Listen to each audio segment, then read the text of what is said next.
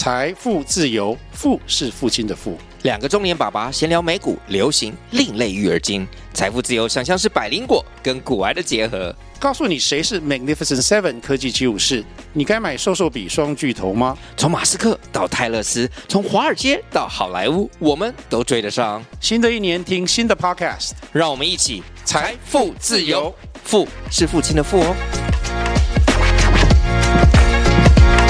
精神卫生法这次跨党派在讨论过程中，我们回到专业，其实我们没有什么政党立场，而是在专业上面怎么样去建构精神疾病患者跟家属的整个支持、医疗、社政跟可能还有其他部会。这个社区或这个邻里里面好像有谁怪怪的，但那个怪怪的你又没有办法判断到底属不属于精神病人的范畴，那可能也没有就医的记录，像这些其实都可以寻求行为中心一起来做协力。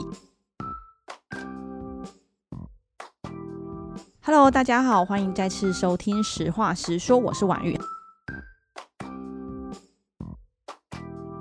那今天有邀请到一个重磅的来宾，这样子，因为这是我们第一次邀请有党的委员们跟我们一起来参与。因为精神卫生法能够修正通过，其实是仰赖各党团，然后各党各党之间的共同协力才有可能促成。因为我觉得这对台湾的台湾的民主，又或者对台湾的立法院来说，我觉得是一个蛮大的进步。因为整整整整审议了超过二十个小时啊，其实是非常的辛苦，然后也历经了九百多天一直在讨论当中。所以我们也希望说，透过呃不同政党的委员们，我们可以一起。来聊一聊，因为这毕竟是大家一起努力出来的心血。我们今天邀请到的是吴玉琴委员，他也是社福界的代表，然后非常的专业。从大概第九届、第十届都是担任民进党的不分区立法委员，一直都是在卫环委员会一直在努力这些社福的问题。所以今天很高兴能够邀请到吴委员跟我们一起来录我们这一集。首先，请吴委员跟大家打个招呼吧。哎，王玉委员，还有呃听众朋友，大家好，我是民进党部分区的。立法委员吴玉琴，那一直关注在呃社会福利以及长照的议题，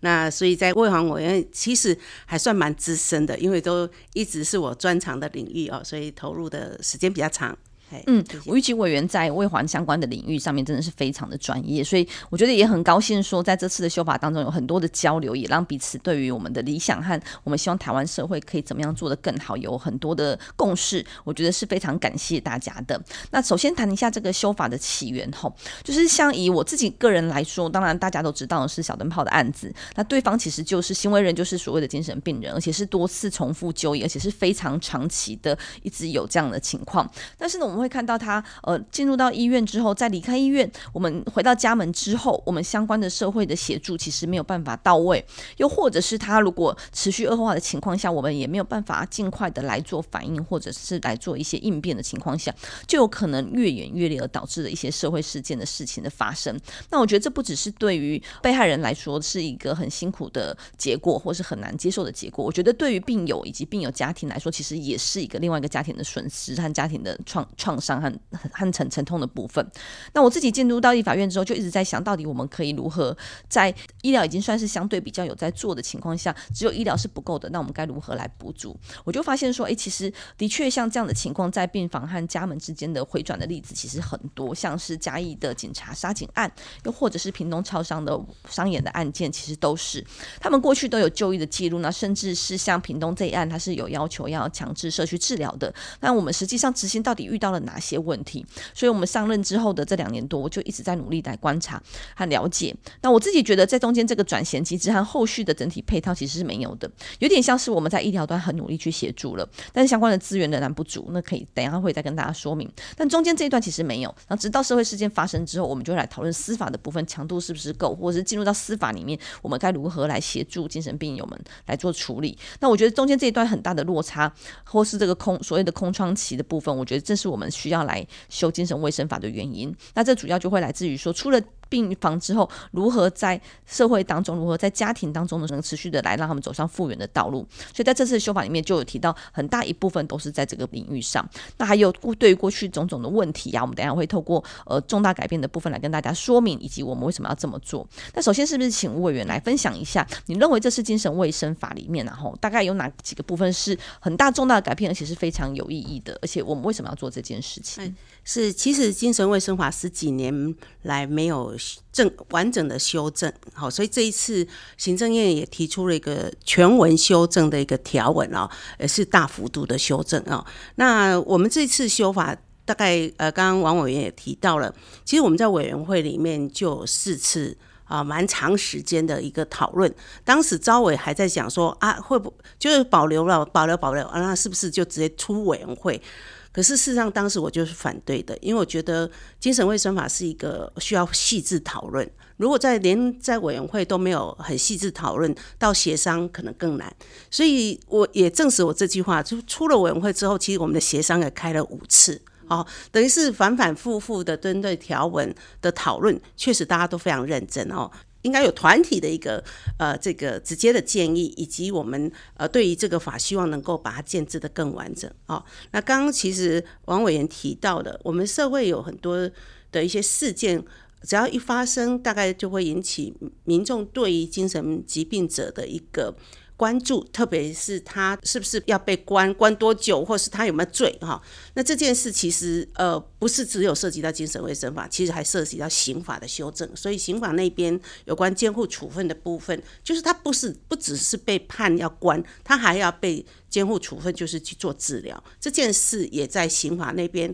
呃配套的有做了一些修正，所以这次在我们还没修精神卫生法之前，其实呃行政院已经公告了一个社会安全网里面，特别对精神疾病的一个照护。包括司法的这个监护处分的一个修法，那再来就是精神卫生法这边是对一般民众有精神疾病的民众的一个修法，所以是两块可能需要去做区隔。那在这次修法，我也感受到非常多的来自民间的一个声音，还有医界的声音啊。那这过程中，当然，呃，团体的声音里面会期望的是，我们过去太着重在医疗的呃这个治疗或照护，那。对于社区的支持显然是不足的。那这次也特别是在社会安全网里面，确实也希望能够强化社区支持的一个服务。但是在谈社区支持服务的时候，团体的期待会更好，希望很多。创新的服务可以入法，然后能够让呃，好像政府可以很多事情可以啊、这个尽尽快的做到。那这大概就是我们在听到团体的声音的时候，我们自己在跟公行政部门沟通的过程中，行政部门也有他为难之处啊，所以这就是我们在立法院常要做的这个折冲哈。那就是在好像在跟政府部门在画。嘛，没讲话帕拉克脑，但是就是一种一直在折冲，折冲到是行政部门，你也是在现阶段或在三五年后，你可以做得到，而且是可以让最重要是整个网络可以建立建立起来。衔接不漏接，也就是说你不能一直衔接我转接出去啊，没有人接，这个就是我们最担心的。所以整个这一部法，其实我们在跟团体的沟通里面，其实我们也希望大家知道，我们希望这支部法里面这这一次的法也强调不漏接，好，希望每一个环节，包括他是没有诊断为精神疾病者，那他发病的时候。我们怎么去呃有一些的衔接的机制可以衔接进来？那他平常已经是个病友了，那如果他呃没有就医，我们怎么样及早介入？这个都是我们在实务上面可能大家更关注的一个议题。那医界比较担心的，当然之前我们在讨论哦公费，好，这个本来强制住院呃应该是公费的哦，那由公务预算来编列，哎。我们这次行政部门就提了一个是要健保支付啊，这个这个对医界来讲是很大的冲击。那怎么变成一个强制住住院？这本来就是公部门剥夺民众的一个呃这个自由哈，那怎么会是健保来支付呢？哈，所以这个部分就诶有很大的。呃，这个大家有歧见，那这件事呢，诶，朝朝野的委员们都有共识，就是认为这个应该回到原来的公务预算来编列。所以除了强制住院之外，还有紧急安置，也都是由公务单位来啊编列预算。刚才玉琴这边提到的，就是在这个费用的部分，其实一直也是一个很大的问题。所以我们提到的是。第一个是修法的通过，并不代表我们就可以解决这些问题，而是修法是往前推进了一步。所以相关预算的编列其实也是非常的重要。刚才提到这个裁员的部分，其实很重要，是因为呃，我们看到过去在这个强制住院的部分，其实过去会发生说，他如果不是因为精神疾病，而是因为其他的病导致他要就医，那这个费用到底怎么计算？或者是其实很多时候跟精神病人们的这个就医的行为，它并不是一次就可以完成，或者是一次就可以接触得到，因为还会有很多抗拒的状况。那在医生这样反反复复的就呃协助就诊的情况下，相关的费用都有点像是医院要自己想办法吸收。其实这对医院的经营其实是一个很不利，而且有点像是我们苛责了医院以及医师们或是医护人员们要做一个做功德的概念，就是你多做是应该的。所以我们会希望在这部分的裁员，其实要能够更加的谨慎，而且更加的协力和明确，其实才有办法让我们的期待能够发生。有关医界的反应，除了刚刚说预算的部分，其实也未来应该我们立法院这边也可以来协助，呃，这个所谓的给付的部分可以提高。确实，呃，医界也反映，包括社区强制强制社区治疗那个支付，为什么数量那么少？好，在六七十个人一年，那代表的是，其实每一次出去做社区强制治疗，那医界医师哈，成本非常的高，包括民众的不配合，然后出去一趟给付很低。哦、嗯，所以我想跟大家说明一下，就是说去出去一次给付很低之外，还有像交通费基本上是没有补助的，所以这些都不合理啊。又、嗯、或者是说，他可能要去家访的时候，要进去家里面做医疗的时候，就诊的诊诊查的时候。他如果病人不开门，或是病人的家人不开门，等于医生白跑了一趟，那他这一趟就是没有办法给付到的。所以，这次对这次修法里面就特别希望呃，这个警政跟消防一起来协助啊、哦。那这个部分也在我们的条文里面呃明确的规范了警消人员的一个协助，特别是在警察的部分哈。这、哦、过程中我们在委员会的讨论里面。呃，警政署其实有一点小抗议啊，是不太想配合啊。但是后来我们也彼此说服，因为这个关键如果没有警察人员的协助啊，医疗人员确实是不太可能啊，所谓破门呐，或是所谓的这个要要要所谓强制社区治疗，因为所谓的社区强制治疗是他已经有症状，然后又不遵从医嘱，病情又不稳。功能退化，那要拒绝社区治疗，这样的一个条件才符合的所谓的社区强制治疗。那这样的情况，如果再不给予相关的药物或是社区的治疗，那万一出现问题，或是严重化，或是。呃，有些自伤伤人的情形又进入到另外一个层次，所以我们及早介入还是必要的。所以也是说服了警察人员说，我们一起来帮忙，让病人稳定就医。他就是拒绝了，所以我们需才需要某个程度的强制力啊。所以警察当然要帮忙。呃，如果没有警察帮忙，我想医疗人员他确实是更束手无策。哦，所以这次也在沟通过程中，我觉得警察呃单位也做了一些配合哈。所以这个也是我们这次修法上一个呃大的特色。哈。然后刚刚有提到，就是说我们在医院出了医院之后，我们如何让它能够转接而不是漏接？这的确就是我们现在看到的一些问题，也就是为什么要修法。那在这次的修法里面，其实就有提到的是，当病人已经要进入比较稳定的状态，要准备出院的时候，原本就会有一个出院准备计划。过去这个出院准备计划比较是在医疗体系里面自己来做的。那我们现在有心卫中心的成立，然后同时还有社政的资源的投入，我们很希望的是可以让这端的衔接是能够更为积极的，因为过去其实就有几。个案例是他有要求要继续做社区治疗，或是强制社区治疗，但是社区里面的这个负责人又或者是各管师，他根本不知道他手上多了这个案件，又或者是当他呃接到这个案件的时候，他并不知道这位病人们在医院端进行过哪些评估，进行过哪些治疗，以及他的病情状况如何。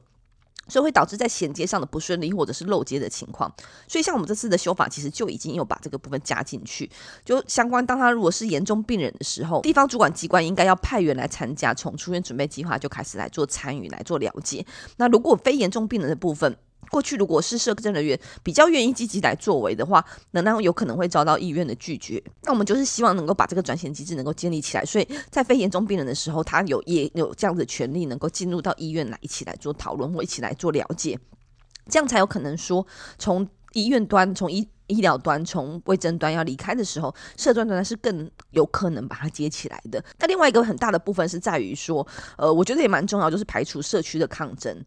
我们知道，长期在台湾在精神病人的部分，呃，是颇受污名化的情况，尤其是这些社福机关、社福机构，然后或这些团体，其实很容易在社区当中，希望能够建立这样子的社福机构的时候，会遭到民众们的抗议，觉得你设在这边，我的生活中就出现了好多好多的精神病人们，而且精神病人们都这么的危险，这样是不是会对我们社区的安全带来很大的威胁？所以往往会有各种抗争活动，甚至是过去也有民意代表也会加入这样的抗争的活动。那当然，我觉得的确，它是一个现在比较大家还没有办法接受的，呃，或者很正面以对的情况。但就我们自己实际上了解，其实当社区有这样子的机构的存在，不会增，不见得会增加危险，有时候是更加的安全。比如说，他可能就因为在地有这样子的专业人士在，所以有时候在这些疑似病人的，有时候还没发病又或者还没就医的情况下，假设邻里间觉得有一些问题，他其实可以来求助。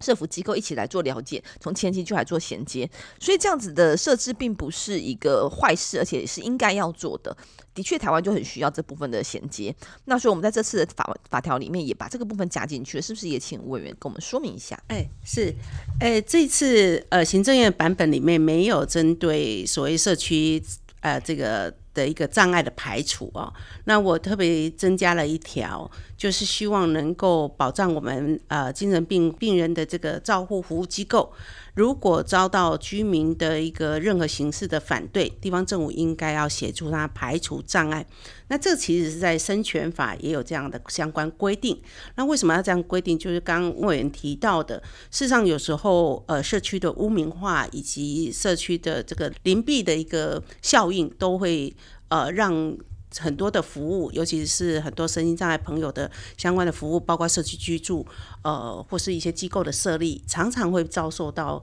呃社区的一个抗争。那我想，这个是二十年前也是这样，到现在还是这样。那如果呃地方政府没有协助去做排除，那我觉得这个部分大概很多的服务，大家在谈社区化的服务、社区支持，那更是不可能。好，所以如果没有这样的一个地方政府有这样的一个责任来做协协助的话，我们接下来很多的我们在谈的社区支持，有日照服务，有呃这个重建服务，甚至社区居住服务，好，或是相关的服务，大概都。很难在社区生存，啊，所以我想这部分也是呃，希望地方政府扮演起这样的一个沟通协调的角色，甚至也是能够扮演跟啊团体或地社区沟通的一个角色，哈。那呃，除了这个之外，其实刚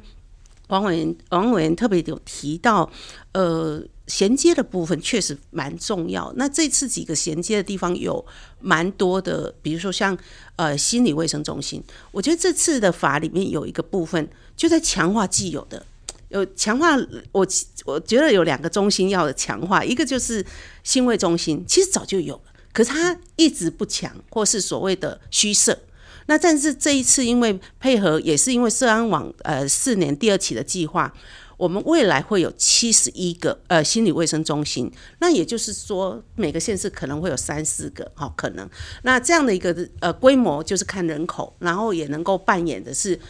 接住所有的精神病患，包括他要从出院出来，包括社区的呃这个呃相关的呃疑似的或是所谓目前是精神疾病者，他有社区关怀院，他有所谓的。呃，这个社关员嘛，哈，还有心卫中心，然后三四级的有公卫护士，就是他分级来做相关的个管，很重要。这次谈到个管，就是希望每一个个案都能够在呃个管师，包括相关的这个相关人员，他都能接住他，hold 住他，那不要让像有些呃这个呃社会事件里面有很多都是好久没有去就医。好，那我们应该要让这些久久未就医的人怎么样被哦发现，而且能够及时的提醒保护人，也就是他的家属们，能够陪同他去就医。好，这个提醒一定要有，而且知道他在哪里，免得他在各种不同的呃地方，然后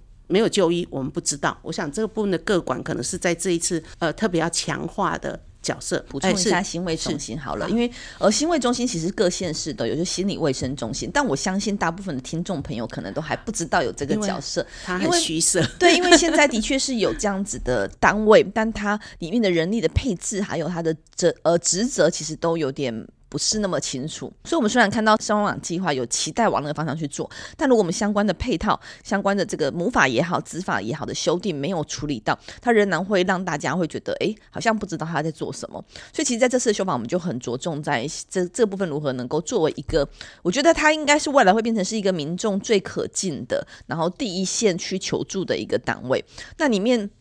很重要的是一个概念，我们之前曾经提过的，就是分级分流，包括说从仪式的部分，就是你可能感觉到说，大家应该都有感觉，就是会诶，这个社区或这个邻里里面好像有谁怪怪的，但那个怪怪的，你又没有办法判断到底属不属于精神病人的范畴，那可能也没有就医的记录，像这些其实都可以寻求行为中心一起来做协力。那这是在仪式的部分，或者是说当当有一些状况发生的时候，可以先做最初步的关怀。那进入到已经已经是就诊，并且诊断确诊为精神病人。的状况下，那也有可能会比较不稳定的服药啊，以及说他如果强制住院，出院之后如何能够衔接啊，确定他是不是有良好的社会复归的机制啊。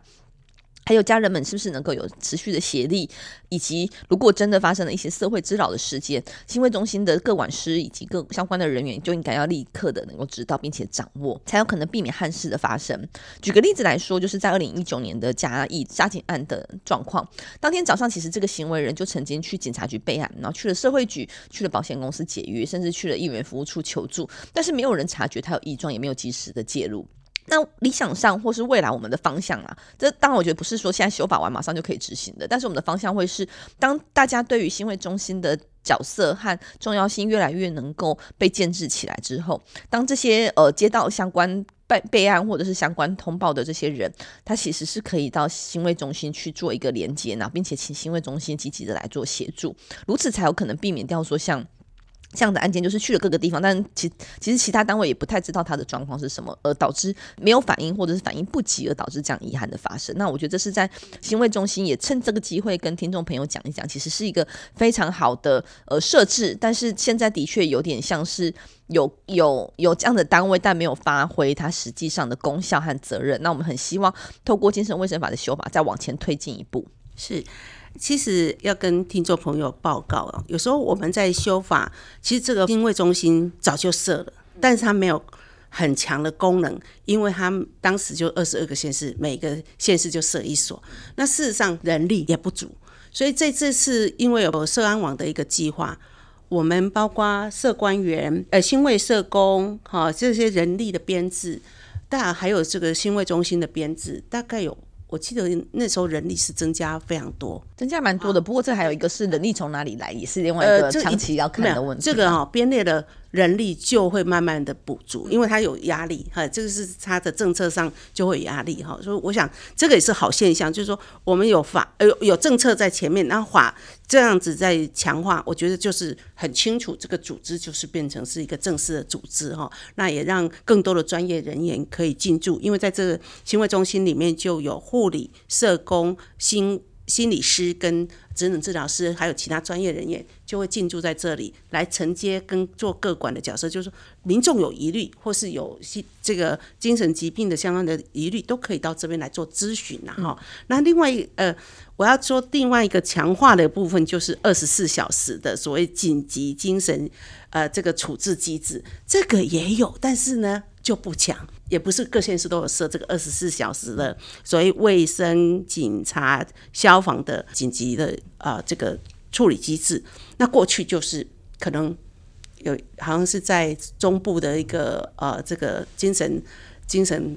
机构来负责，我觉得这是完全不足的，所以这一次也特别要去强化，是每个县市都要设这样的一个有卫生、还有警察、消防来设置的一个二十四小时的紧急精神处理机制。处理什么？就是我们在处理当时可能我们有很多的这个呃有自伤伤人的这些病人，呃不还不是不能称病人，他可能就是一个可能疑似的病人，那他有自伤伤人的行为，那我。我们要去救护他，或是要避免他去伤害别人或伤害自己，我们要去处理他的时候，那这时候因为他不是病人，那就变成说，到底谁可以来处理这个二十四小时的一个紧急呃精神处理机制呢？就是要有卫生人员，就是卫生局的主管机关要去认定他是不是属于需要紧急送医的或紧急处理的。那这个部分，警政消防就配合。所以，我们这一次就是期待，而且要要求他每个县市都要设这样的一个机制，让卫生、警政、消防可以动起来，然后一起来支持自伤伤人的部分，可以哦有一个明确的一个程序，就是由卫生单位确认他的一个状态，就是送医啊。送医之后，如果是属于鉴定为属于精神病患的话，就就转送指定精神呃这个医院啊。所以，我想这个部分就是希望能够这个也更。哎、欸，好像过去都有啊，但是就是不有，但是执行蛮困难的。对，有它的困难，而且没有给人，或是没有给相关的这个呃经费。我觉得这部分也是我们这一次在修法上面能够让制度建构的更完整。所以有时候我们在跟外务部沟通的时候，他就面有难色，就说。啊，我现在什么还没有建得很完整哈，所以你不要一让我一步要跨得很大，让我先把这些基础建起来。所以这是这个是蛮重要的基础。我知道新北有建，那其他县市其实都还没有完整的建立这样的一个二十四小时紧急精神医疗的一个处置的一个啊这个机制。所以我觉得这个是我们这一次也是要来督促整个行政部门，而且是每个县市都要能够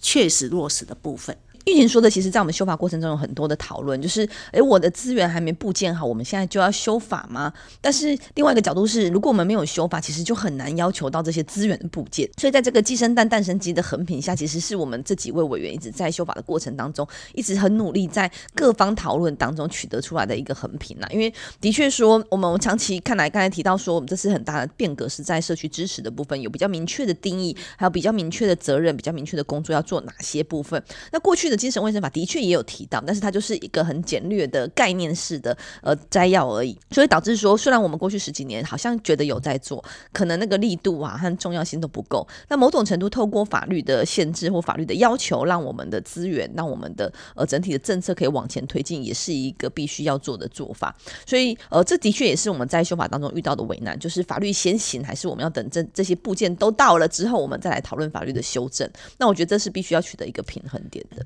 我也要补充。一下，就是法律的修正哈，有时候我们台湾的法律比较是框架式的，不是每一个细项都写。嗯、那这一次，特别是团体们在谈社区支持的时候，会很希望每一项都写。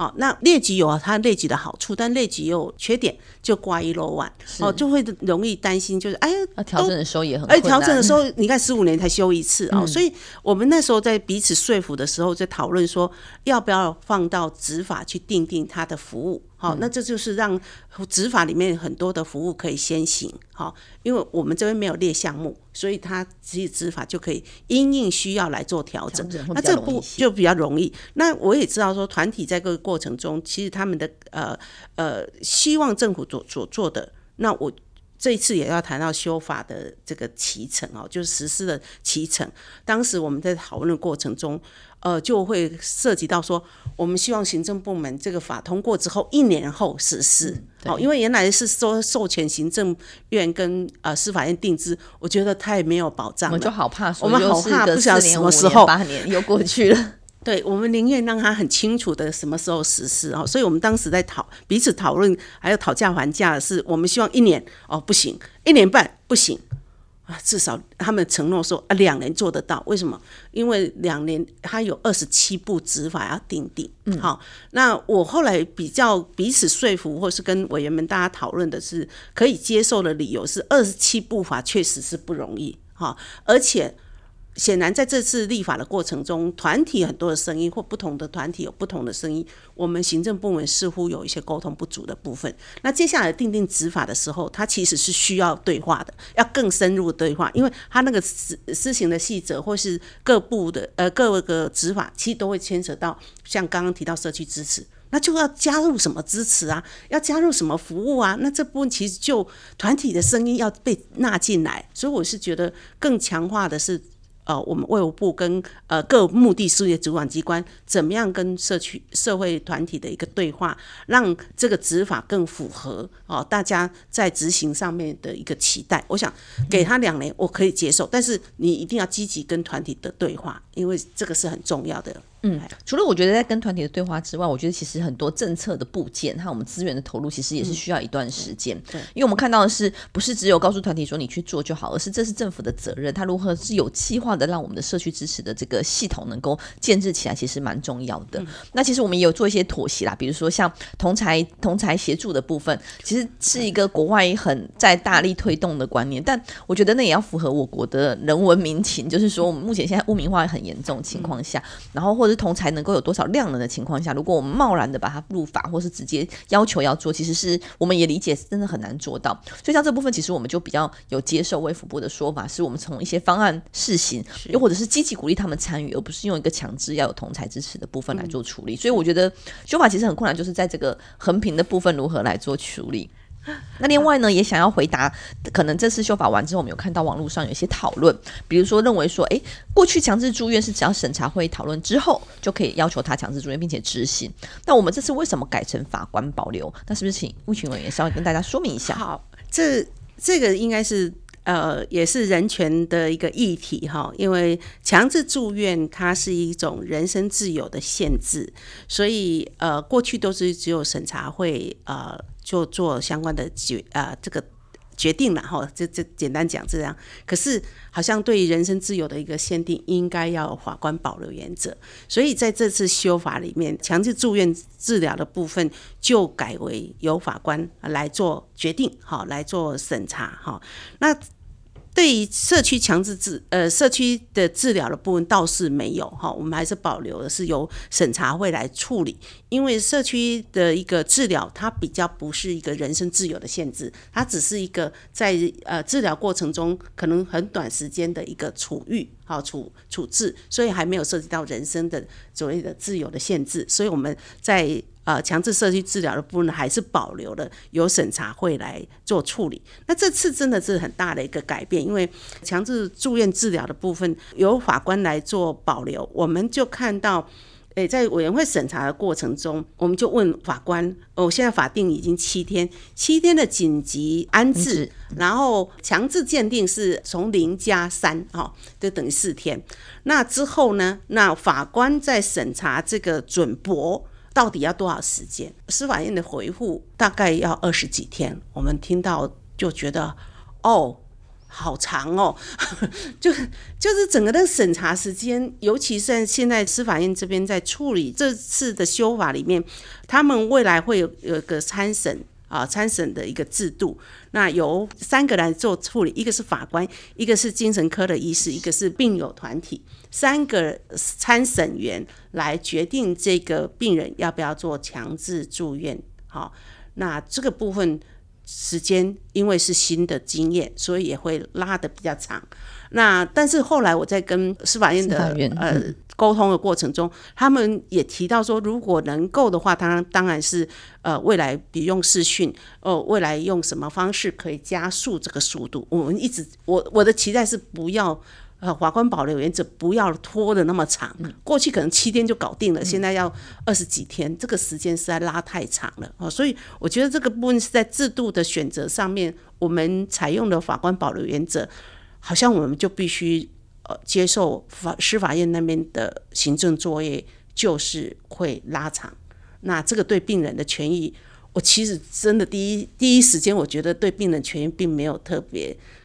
往前往前推进。哎，对，对。不过就是刚才提到的是一个是站在人权的角度，然后就是因为它限制了人身的自由。那第二部分是像我们自己在这项上面也是支持，是用法官保留，原因在于。的确会有可能，如大家所担心的，会不会强制住院的难度变得比较难，因为要经过法院的审查，时间可能会变久，但也有可能在某些样态上面是能够让强制治疗的难度变低的。原因就在于说，过去我们在公听会上就曾经询问了许多在一线的医疗人员的意见，他们当时举出来的一个困境会是在这些强制住院的案件当中，因为要同时面审查会必须要同时面对医疗自主权，然后还有家属的束手无策以及社会的不安全感的关注等等的部分，所以当精神医疗人员或者是审查会的人员有点像是夹在当中，有点。进退两难的，甚至是做出了这样的决定之后，也往往会必须要面对到的一些是跟强制住院治疗是否涉及人身自由的约束而陷入了诉讼的纠纷当中。所以我们会认为，呃，这是一个。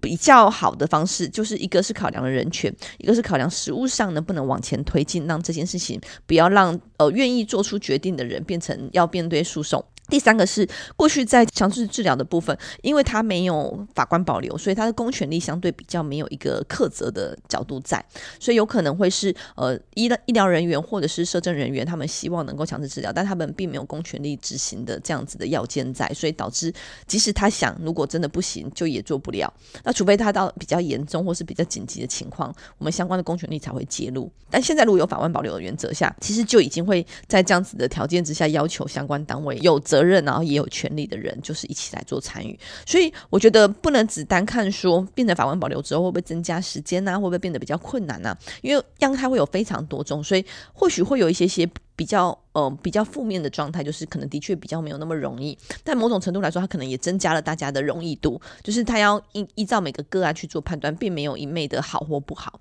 那这也是我们刚才一直提到的是，呃，有时候要横评每一个角色和每一个现场的状况，并不容易。我们不能只单看一种样态，或是只单看一个模式就决定要怎么做。那我们。基本上强制强制强制住院改成法官保留是民间团体，然后委员们，然后相关部会都是一个支持的态度，在强制治疗、强制住院治疗的部分。那我们也有看到有听众朋友会说，诶，以前是可以一直延长，但是现在只能延长一次，意思就是说一次不能超过六十天，然后如果快到六十天的时候要延长，可以再来做申请。那我觉得这些部分大家会担心说，那他如果还不适合出院，我们就让他出院，这样不是更危险吗？其实不是的，就我们知道的是医疗。专业会认为，如果在这个紧急的情况下，他接受治疗大约六十天，多数的状况会慢慢趋于稳定。但是趋于稳定是不是适合出院，这当然是还是两件事情。所以，我们不希望是无条件的，或者是把这样的责任课责在医疗人员上面，是让他自主的去判断到底能不能出院，而是有一些比较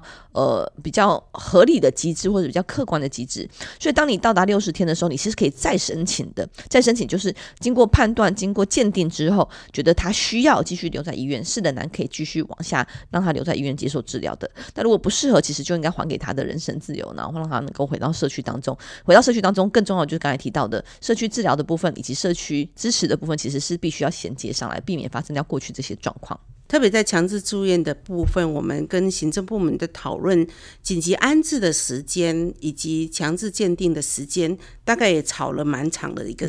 好几次的讨论啊。那原来呃，这个行政部门卫务部的主张是紧急安置期间为十四天呐，哈，然后这个呃强制鉴定是希望能够呃。七天哦，那我觉得这个部分都过比过去的这个呃紧急安置的时间过去是五天，好，所以一下延长到十四天，我们都不太能接受。好，那后来我们在沟通的过程中，其实在整个紧急安置的过程里面，他就是要提出呃跟法院提出这个呃申请法院的强制住院的申请，好，所以这个部分其实呃在申请过程中，法院就会裁定让。不是裁定，就是在这个期间，你就是继续安安置。好，所以呃，他们一听到这样的一个诉求，就比较安心一点哦。就是所以这个时间也稍微稍微下下修一下，这七天哦。那强制强制鉴定也呃一加三哦，就四天。好，就是次日开始算三天。我觉得这个不。让医界或精神科医师们可以有一个时间能够来做诊断跟确认。如果他没有住院需求，那其实就可以出院了。好，但是如果他还是有继续住院的需要，当然就要等法官的一个啊、法院的这个裁定。那确实，刚刚王委员提到了强制住院一次为限，但是如果他整个延长六十天之后，他还是有住院需求，那就是整个重启整个强制住院的程序。好，所以我想这部分确实对可能对呃机构来讲确实是辛苦啊，就是所有程序要再重重来。可是这也是我们在呃处理这个保障人权上面，也是要有一个更审慎的一个评估，让呃如他是不是真的可以符合出院的？好，符符合出院，他其实真的是要衔接到社区支持跟其他的社区治疗，好，让他可以缓家。然后呃得到社区的一个服务。那不不应该一直 hold 在这个医院。那当然，我想这部分也应该不会是这样哈，所以应该有一个详细的评估，然后再提出相关的申请哈。那以以这一次在修法的过程里面，我也呃跟司法院有很多的一个互动哈，因为我是很关注的是相关的这个司法院这边的角色，到底哪些是可以啊继续这个治疗，这个是关系到这个法院里面在。哦，相关条文哈，所以我那时候哦，对那个条文也是非常的头很痛，因为司法院在原来提出来版本里面也是有点漏漏了一些事情哈，所以后来还好，我们进出委员会之后，我请司法院整个检视相关的条文，看哪些条文是不是应该重新稍微检视一下有没有漏掉的哈，然后还好整个就讨论。呃的还蛮呃，应该说算呃，事后我们在呃协商的时候就蛮清楚的。但有一点是我们在协商的时候，哦，我才司法院说他们在执行上呃还要再更久，我说吓了一跳。那为什么要更久？我那天是在协商的时候才知道说，他还有个家事事件法要修法，修法对，而且要进立法院修法。我说啊，我们都不知道有这边还有一个法要修，而且还涉及到立法院的这个这个修法的程序。好，那我觉得超超超讶异的哈。那但是这就是我觉得司法院是我们平行的一个单位了哈，所以确实我们对他不像我们可以对行政部门这样的监督，监督还要求力道是稍微比较低一点，因为我们是平行分离的国家。但是我真的也是跟司法院抗议，你们有相关的法要修，为什么不早讲？然后为什么不配套的一起进来呢？哈，因为这个涉及到整个的配套，那也会涉及到接下来执行的问题哦。所以后来我们为什么在最后一条九十一条才授权了一个就是。有关第五章，也就是强制社区治疗跟强制住院治疗的部分，就授权了由司法院跟行政院另定，嗯，公告这个时时公告的时间，呃，让他们自己定。因为其实它配套还有一个法要修，还有当然还有这个它的相关执法要定定。但是有点错愕的是说，哎，这个这个。都不是在我们修法过程中一直被告知的事情，哈，是协商的时候才突然知道说，哦，还有一个魔法，才意识到才意识到说还有一个魔法要修，然后还有其他执法要定定。那当然，呃，就不能压着司法院说你立刻两年后也可以实施哈，所以变成呃有给他一点点弹性，让他们可以来做。哦，我们讨论下来是指，希望是两年半呐，好，可以。不不能拖太久哈，但是希望呃行政院跟司法院这边可以更积极的来把这件事母法有个法要修，然后其他执法能够及早来定定。那另外呢，还有一个部分也跟大家分享一下哈，就是呃，其实二零二零年的十月，台南有发生一起年迈的母亲因为不堪长期照顾的压力，持刀砍杀了四觉失调症女儿的人伦悲剧。那其实也不是只有在二零二零年发生过，所谓这种长照悲歌一直都会层出不穷啊哈，不只是在精，不只是在一般的长照，其实在精神病人们这边也尤其是，因为我们知道很多时候这个照顾的责任，能以现在目前台湾的系统和支持系统，大概都还是落在家人的身上，其实是蛮重的。尤其是他如果是长期，比如说十年、二十年的照顾压力，其实非常大的。那这部分也是我们在这次修法当中有努力去处理的部分，就是希望我们在社区支持的部分，不是单单只有对于病人本身的支持，而是包括他的家人和他的照顾者，应该都一并来考量，像是应该如何能够让。哦，社区有据点型的服务啊，还有居家服务啊，然后如何给家属一些支持，然后甚至刚才也有提到的同才支持，虽然目前没有直接明定是要求，但是也有朝着这个方向，透过附带决议，然后透过相关的执法，希望能够让这些。这些状况能够陆陆续续的能够被呈现出来，那像是呃家家属们或是照顾者们之间的喘息服务以及心理卫生的教育，因为老实讲，我觉得有很多家属或是家人或是照顾者，他不是不想处理，而是他不知道该怎么办。因为大家就知道严重的时候，我就把他带去医院，那医院稳定之后回到家里就把他放在那边，这是现状上很常遇到的现实的个案。然后放在家里面之后，如果他有很多的呃没有办法慢慢的回到社会，复归社会，复归到工作环境上，他有可能会慢慢的又越来越恶劣，又回到回到医院当中。所以，我们很希望的是，离开医院之后，给病人的协助之外，给家属的职能的部分，还有呃，如何能够有一个系统性的支持，其实也是我们在这次修法当中有建制进去的。所以，就是真的是希望从前端。还没发病，又或者是还没被诊断成精神病人，有疑似的症状的时候，就能够开始有一些处理的机制。然后到他呃成为精神病人，如何能够持续的好转，以及如果发生一些呃强制或是社区治疗事件，需要被被强制住院之后，回到社区当中，我们能够做些什么？我们其实后来有把一条家属的抚养责任的部分有把它移除，但这并不是不苛责他们，而是其实原本在民法上面就遗弃的任务，而遗弃的责任和遗弃的相关条文，其实就回归到原本民法那边去处理，那不需要在精神病人这边特别再加强，好像是双重苛责，又或者是过于更加的严格的要求，身为精神病人们的家属们更有。必要去来做抚养或来病人做照顾，因为这是整体的配套。民法那边已经有处理了，就能回归到民法。相对的，如何能够让他能够有意愿之下又能够做得到照顾的责任，就会是相关的政策必须要来做执行的。所以，我想在这边也趁机理清一下，说不是我们。不苛责家属，或是我们觉得家属没有责任，而是我们其实看到原本的法规相关的条文上已经有了，就让它回归到原本的法律去。相关的另外的配套、另外的政策、另外的部件，其实也是应该积极来做进行。好，那大概跟大家聊一聊到这边。那我觉得精神卫生法真的是一个不是这么容易理解，成本其实是有点高的的部分，所以才会希望透过不论是呃委员的粉专文啊，我们的粉专文啊。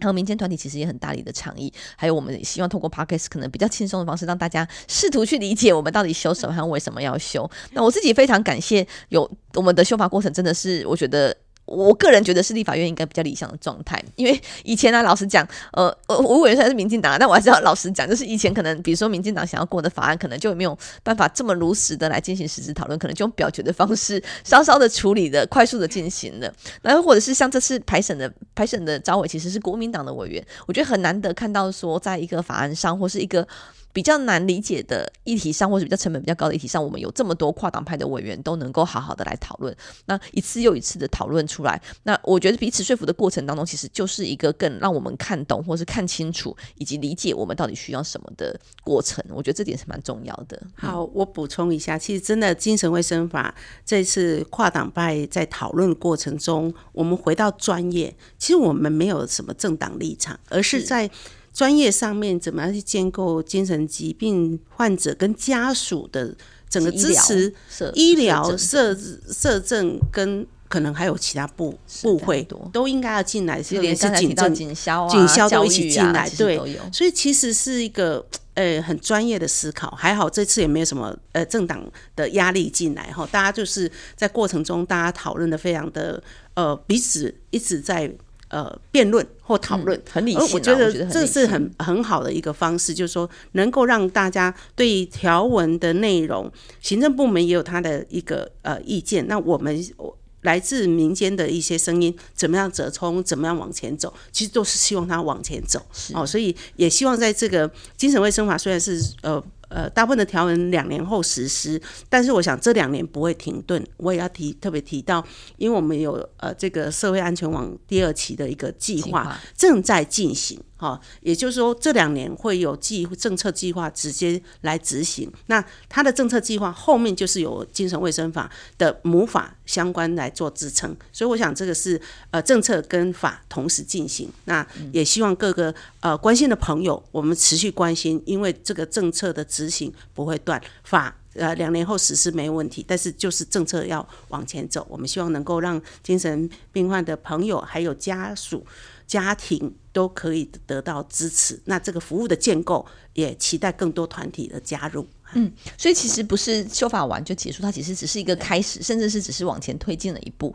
那刚刚提到有好几个面向，比如说我们还有二十七部相关的法令都需要来做修正，这我们也会一起来强力的监督和一起来沟通，希望能够尽可能的达到一个比较完好的状态。那其实运行委员有说啊，就是修法没有完美的，因为这个完美跟不同角色的专业其实也会有一些些冲突的存在。那另外一个部分是，除了二十七部法令待修正之外，我们精神卫生的资源的挹注真的非常的重要。我们曾经算过。就是平均台湾呃每个人可以分到精神卫生或是心理健康的费用，跟我们的 W H WHA 的会员国比起来，大概只有大概三分之一，可能都还不到，所以显示在我国如何能够推动精神卫生、心理健康，还有很多的。很多的部分要走，经经费和资源当然是其中之一。另外一个资源的部分还谈到整体的部件，包括人力，包括能能力，然后包括呃如何能够让它发挥功能的机构或是团体，也都是我们应该要一起落实和推进的部分。所以我相信，呃，在这部法案的修正过后，我们会更努力的来监督，而且更努力的希望能够让他可以被落实，这蛮重要的。那我自己看待精神卫生法的修法，我自己就觉得对台湾的民主有一点点期待哦，就是因为在这法这部法修法，其实大家都很理性的，而且非常充足的讨论，也不是说诶我们提我提的就一定要过，或谁提的一定要过。其实我们每个人都有在自己的条文上也都做了很多的修正，因为越讨论其实会越清楚，然后如何取得衡平。那我正正觉得是因为如此，所以看到这次跨党派的委员，不论是国民党、民进党，然后我时代力量，或者是呃民众党也有参与了一部分，那我觉得都很好，就是大家真的是理性的来讨论修而这样的修法品质，我觉得才是真正应该要跳脱政治或是跳脱颜色，应该要努力的部分。因为其实大家的心里都是希望能够为台湾好。但的确啊，我觉得这件事情很不容易，就是历经这么长的时间，进到立法院好像是唯一一次看到一个法讨论的过程这么充足的。之前虽然有国民法官法是漏夜来做讨论，但是他。比较多的时候是放在漏夜来做表决，所以比较没有那么多细致，或者是横屏，或者是每一个委员都调整那么多的的状态。所以我自己是非常感谢呃所有的委员的参与，然后也很感谢大家有看到这件事情的重要性，然后大家一起来做努力。那接下来呢，我们会持续的来做监督，那要求相关的政策、相关的部件到位，同时也希望民众们可以更多的人一起来关心，一起来知道说到底改善了什么。因为呃，如果我们污名化的现状没有持续的推进，其实很多。东西都是无法执行的，所以每个人都会成为这个社会安全网里面的一个重要的分子，所以也希望大家一起来努力。好，那委员还有要补充些什么吗？哎，没有，我想呃，这一部法的通过确实呃是呃执行或落实的开始。呃，身为一个立法委员，我们就是持续来监督我们行政部门。呃，在相关法令的一个落实，还有政策，特别是在政策，因为政策牵扯到整个政府的态度跟预算。还有人力，哦，这个反而是我们平常在预算里面就可以来继续对，继续来盯他们，嗯、让他们能够更落实哈。那我们呃立法院扮演的角色，就是在相关的修法能够让他有所依据，而且也能够呃在执行过程中可以呃依法来执行。我想这个部分我们持续来努力。那各位团体都辛苦了，那也所有关心的好朋友大家都辛苦，因为这个过程中我们不断的很多的讯息都会进来，那我们。都听到，但是